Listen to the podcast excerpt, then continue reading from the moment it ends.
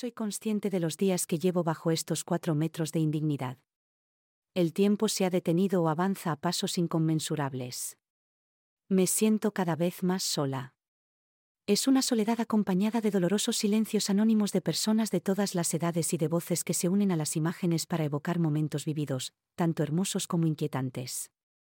Aún oía las voces esperanzadas de las clases obreras.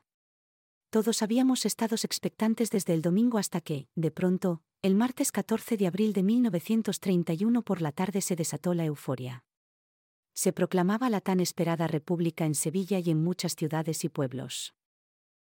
Hacía seis meses, durante la dictadura de Berenguer, llamada Dicta Blanda por la prensa, que Enriqueta y yo habíamos arrendado un local a muy buen precio en el número 3 de la calle Goles para instalar una consulta de embarazos y partos. Podíamos hacerlo porque éramos matronas tituladas por la Universidad de Sevilla desde hacía más de dos años, pese a los vientos en contra por parte de un catolicismo que no escatimaba en medios para imponer su moralidad. En aquel momento se nos ocultaron los detalles, pero no tardaría en conocer la verdad. El local era muy humilde. Tenía solo dos habitaciones. En una habíamos colocado dos mesas de despacho y habilitado la otra como sala de paritorio. Aunque solíamos hacer visitas domiciliarias, en muchos casos las mujeres preferían auscultarse y dar a luz allí. Estaba suficientemente provista de una camilla, unas estanterías con los fármacos e instrumentos necesarios, un minúsculo lavabo y una cuna. El piso disponía también de una entradita con un par de sillas y una mesa con ejemplares de la matrona hispalense. Su única ventana, en la que habíamos puesto unos visillos opacos aquella primavera o la cerrábamos en invierno, daba a un patinillo donde se veía la ropa tendida y se oían con frecuencia las riñas de las vecinas cuando la colada de alguna chorreaba lejía sobre la de otra. Casi desde los primeros días, el anuncio que pusimos en la sección de varios del Liberal, prometiendo absoluta confidencialidad, había tenido bastante éxito y, al menos, podíamos ir pagando el alquiler y los demás gastos. También nos fue posible instalar un teléfono. Resultaba más fácil conseguirlo tras la feria iberoamericana. Eusebio y mi padre, que había conseguido trabajo como administrativo en Capitanía, siempre estaban pendientes de nuestras necesidades. Después del mediodía habían venido dos mujeres requiriendo nuestros servicios en domicilio y tras darles algunas instrucciones nos llamarían en cuanto nos precisaran. El hecho fue que cuando nos dimos cuenta eran casi las seis y no llegábamos a tiempo para unirnos a la manifestación a favor de la República que recorría el centro de la ciudad. Rápido, Consuelo, que tienen que estar ya muy cerca del ayuntamiento. Urgió Enriqueta. Mi compañera era una auténtica sindicalista y, en algunos aspectos, más revolucionaria que yo, aunque a veces teníamos opiniones diferentes. Parece mentira que la Alianza Republicana Socialista haya sacado en Sevilla más del 50% de los votos, le comenté mientras que me arreglaba el pelo. Yo llevaba una diadema de color verde oscuro que hacía juego con la blusa. Y 32 concejales. exclamó contenta si no llega a ser por los caciques, se hubieran sacado más alcaldías en las zonas agrarias. Según pude oír en la Unión Radio Sevilla, antes de salir para acá, ha habido algunos hechos violentos en la jornada electoral del domingo. Sí. En Madrid, un policía asestó un sablazo a un sindicalista, compañero mío de la CNT. También ha habido problemas con los monárquicos y el cuerpo de seguridad ha disuelto con excesiva violencia una manifestación estudiantil. Aunque no soy partidaria de gobiernos, espero que con la República se aplaquen los ánimos. Bueno, al menos el rey, que hizo dimitir no hace ni un año a Primo de Rivera, se ha marchado voluntariamente al exilio, aunque sin abdicar. Al final, ha sido generoso. No creas. Me han llegado noticias de que fuerzas derechistas de corte monárquico están conspirando para crear un partido contrarrevolucionario que derribe el régimen democrático. No sabemos si él está detrás. España siempre será igual con tanta gente reaccionaria que no quiere perder su poder. Justo cuando me disponía a coger la bandera tricolor de un rincón del despacho, sonó el teléfono. Era una voz conocida. Hola, soy Isidoro Saavedra. ¿Cuándo nos podríamos pasar por vuestro despacho? Tiene que ser mañana temprano. En este momento nos disponemos a salir. ¿Os viene bien a las nueve? Allí estaremos. Conocía a aquel hombre. Habíamos ayudado a traer al mundo al último de sus hijos poco tiempo atrás. Cuando se lo comenté a Enriqueta, me respondió. Es raro. Su esposa me llamó esta mañana y todo iba bien. Yo mañana no puedo porque tengo que visitar a Josefa, de la calle San Vicente. Está de seis meses. No sé el tiempo que me llevará. Yo me encargaré, le aseguré. Ten cuidado con lo que haces, Consuelo, me aconsejó. Ese hombre no me da buena impresión. Entonces, bajamos las estrechas escaleras con precipitación. Casi me caigo rodando. Menos mal que llevaba siempre unos tacones bajos y me pude agarrar a Enriqueta que iba delante. Nos reímos. Tiramos por la calle Baños hasta llegar a Cánovas del Castillo. Y, enarbolando la bandera, nos metimos en la muchedumbre que gritaba vivas a la República, aplaudía sin descanso y cantaba la internacional casi a coro. En alemanes la gente se apeó del tranvía temiendo que la multitud lo volcase sin premeditación en aquel revuelo. Había pancartas de obreros, de campesinos, de centrales sindicales como la UGT y la CNT. Todos ansiábamos recuperar los derechos laborales perdidos en los años de dictadura. Caminamos hasta la Plaza Nueva y nos fuimos agolpando en aquel lugar para asistir a los actos previstos. Había cientos de hombres, mujeres y niños. La plaza parecía una especie de mar de sombreros, gorras, tocados y pañoletas. La manifestación se había convertido en una gran fiesta popular. Pronto conseguiremos el sufragio femenino, la ley del divorcio, mayores oportunidades laborales y un mejor acceso a la universidad, me dijo Enriqueta al oído por el fragor de las voces. Y nosotras, las parteras, podremos avanzar en métodos anticonceptivos. Es incluso posible que se apruebe una ley a favor del aborto, añadí yo. Esa cuestión es peliaguda, consuelo. Si se llegase a regular habría que hacerlo con sumo cuidado y en ciertos casos limitados y no por los hombres.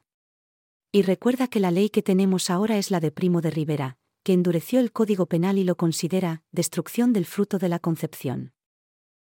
Ya conocía su opinión. Comprendí que ante todo era una madre y quería, por otro lado, actuar con prudencia. Nos jugábamos mucho. Yo era más impulsiva en aquella cuestión. Incluso había dado una charla apoyando una ley del aborto en el Ateneo que fuera menos restrictiva e incluso había publicado, bajo sinónimo, en el Socialista, un artículo. Con esa ley se erradicarían las prácticas clandestinas de tantas mujeres que se sometían a medios extramedicinales o caseros para suprimir embarazos no deseados con fatales resultados. Me referí también a violaciones y a enfermedades genéticas. Bueno, el nuevo régimen querrá hacer reformas profundas, pero va a tener en contra la Iglesia y las viejas élites, contestó Enriqueta casi a voces para que la pudiese oír. Y con razón. La multitud había empezado a ovacionar a un grupo de guardias de asalto que cruzaba a caballo por un pasillo formado espontáneamente. Mi novio iría allí, pero me fue imposible verlo con aquel tumulto. Sevilla se acostaba monárquica y se levantaba republicana. Seguro que habría gente esperando desde muy temprano. Pronto fuimos testigos del traspaso de poderes al nuevo gobernador. Acto seguido se hizo la bandera tricolor en el balcón central del ayuntamiento, a cuyas espaldas estaba el gobierno civil y se dio cuenta al pueblo congregado que a partir de aquella hora los españoles vivíamos en la República. Entre gritos todos nos abrazamos con la gente que estaba a nuestro lado sin conocerla. Esperamos allí a que la multitud se fuera dispersando y entonces pude reconocer a Rosalía Robles Terdán. Enriqueta, mira quién va ahí. Rosalía. No me la imaginaba en la manifestación. Está muy delicada de salud. Va del brazo de su secretaria, una compañera nuestra. Nos acercamos para saludarla.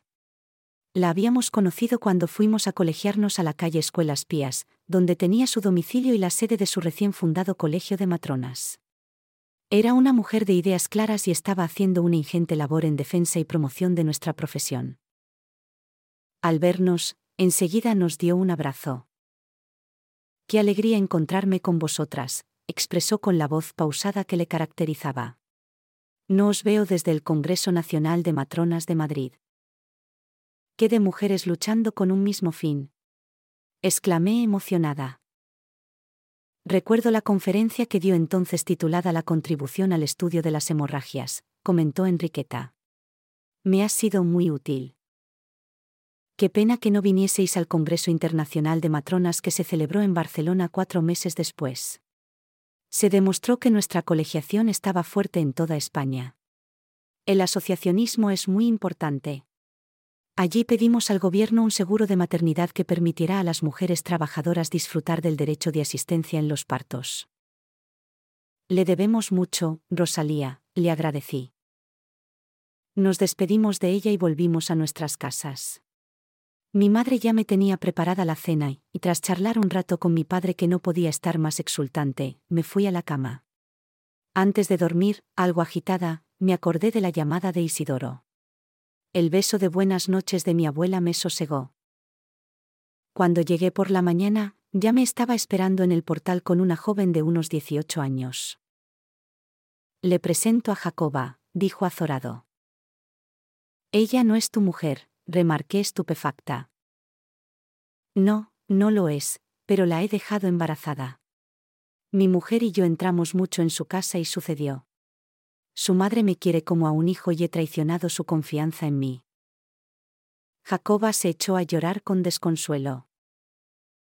Es el vecino de la puerta de al lado. No puedo tener a ese niño, señorita. Será una vergüenza para mí y mi familia. Sabía el oprobio que sufrirían las mujeres solteras con hijos en aquella sociedad machista. No encontraría ni siquiera un trabajo para sustentarse. Pero sabes que es un delito tanto para ti como para mí. La ley lo considera un homicidio. Nadie se va a enterar, Consuelo, aseguró Isidoro. Ni mi mujer ni su madre saben nada. Era la primera vez que me enfrentaba a una situación así. Para mí no era una cuestión de ética porque estaba en el segundo mes, pero pensé en Enriqueta. Me podían inhabilitar y cerrar el consultorio. La joven se echó a mis brazos para enternecerme. Se lo ruego, señorita. Me dio pena y no lo pensé más. Enriqueta no tardaría en llegar. Ven, Jacoba. Tú espera aquí, Isidoro. Subimos y la coloqué en la camilla. Para nosotras la posición horizontal de la mujer con las piernas alzadas era la mejor para parir, porque nos permitía un rápido acceso al área del perineo en caso de complicación y nos facilitaba el uso del forceps. La ausculté y efectivamente estaba embarazada de poco tiempo. Enseguida procedí a introducirle en el útero una sonda y realicé diversos movimientos con ella, dejándosela insertada. Jacoba se puso muy nerviosa y dificultó mi labor, ocasionándome que hiciera un movimiento brusco. Era la primera vez que me enfrentaba a una situación así. Para mí no era una cuestión de ética porque estaba en el segundo mes, pero pensé en Enriqueta. Me podían inhabilitar y cerrar el consultorio. La joven se echó a mis brazos para enternecerme. Se lo ruego, señorita. Me dio pena y no lo pensé más. Enriqueta no tardaría en llegar. Ven, Jacoba. Tú espera aquí, Isidoro. Subimos y la coloqué en la camilla. Para nosotras la posición horizontal de la mujer con las piernas alzadas era la mejor para parir, porque nos permitía un rápido acceso al área del perineo en caso de complicación y nos facilitaba el uso del forceps. La ausculté y efectivamente estaba embarazada de poco tiempo. Enseguida procedí a introducirle en el útero una sonda y realicé diversos movimientos con ella, dejándosela insertada. Jacoba se puso muy nerviosa y dificultó mi labor, ocasionándome que hiciera un movimiento brusco. Dios mío. Me voy a morir, exclamó dolorida. Ya está. Menos mal que vives cerca. Que te lleve Isidoro de inmediato a tu casa. En unos tres días abortarás. En cuanto lo hagas, te tomas dos ampollas de ergotina, le indiqué extendiéndole una receta. Evitará la hemorragia. Llamé a aquel hombre que subió para recogerla. He empeñado una sortija y un reloj y tengo 75 pesetas, me explicó. No sé si es bastante. No pienso cobrarte por algo así. Bajaron. Jacoba temblaba, pero no menos que yo, que me sentía angustiada. Era una sensación extraña. Había actuado con impericia y sin pensar en las consecuencias. Limpié bien la sala de partos para que Enriqueta no se diera cuenta. No quería decirle nada. Regresó después de almorzar. Josefa va bien, me comentó. Sí. Es una mujer fuerte. ¿Y tú? ¿Qué tal Isidoro? Quería saber cuándo podía quedarse embarazada su esposa de nuevo. Pero si no hace mucho que tuvieron su cuarto hijo. ¡Qué barbaridad! No quise continuar con aquella conversación y me puse a mirar las fichas de las parturientas. Atendíamos a las mujeres en todo el proceso del embarazo y con posterioridad. Ella pareció percatarse de que algo no iba bien, pero no dijo nada. Al final de la tarde, oímos el teléfono. Tuve un mal presentimiento y contesté yo antes de que lo hiciera ella. Era Isidoro. ¿Consuelo? Algo va mal. Jacoba se ha puesto muy malita. Su madre nos avisó a nosotros y ha llamado al médico. La van a ingresar en el hospital del Pozo Santo. No se van a creer que se ha querido interrumpir ella misma el embarazo. Seguro que empiezan una investigación, pero no te preocupes. No diremos nada. ¿Quién es? Te has puesto pálida. Es mi padre desde Capitanía. Mi abuela no se encuentra bien. Le ha entrado un mareo. Tengo que ir a casa. No quería que me preocupara, había dicho Isidoro, pero mi cabeza empezó a dar vueltas y vueltas. No debería haber consentido aquel aborto. Era la misma, pero mis ideales empezaban a resquebrajarse. Había llegado el momento de reconsiderar algunas cosas. En aquel instante, la República y sus reformas me parecieron como un eco que se perdía resonando por el ojo patio.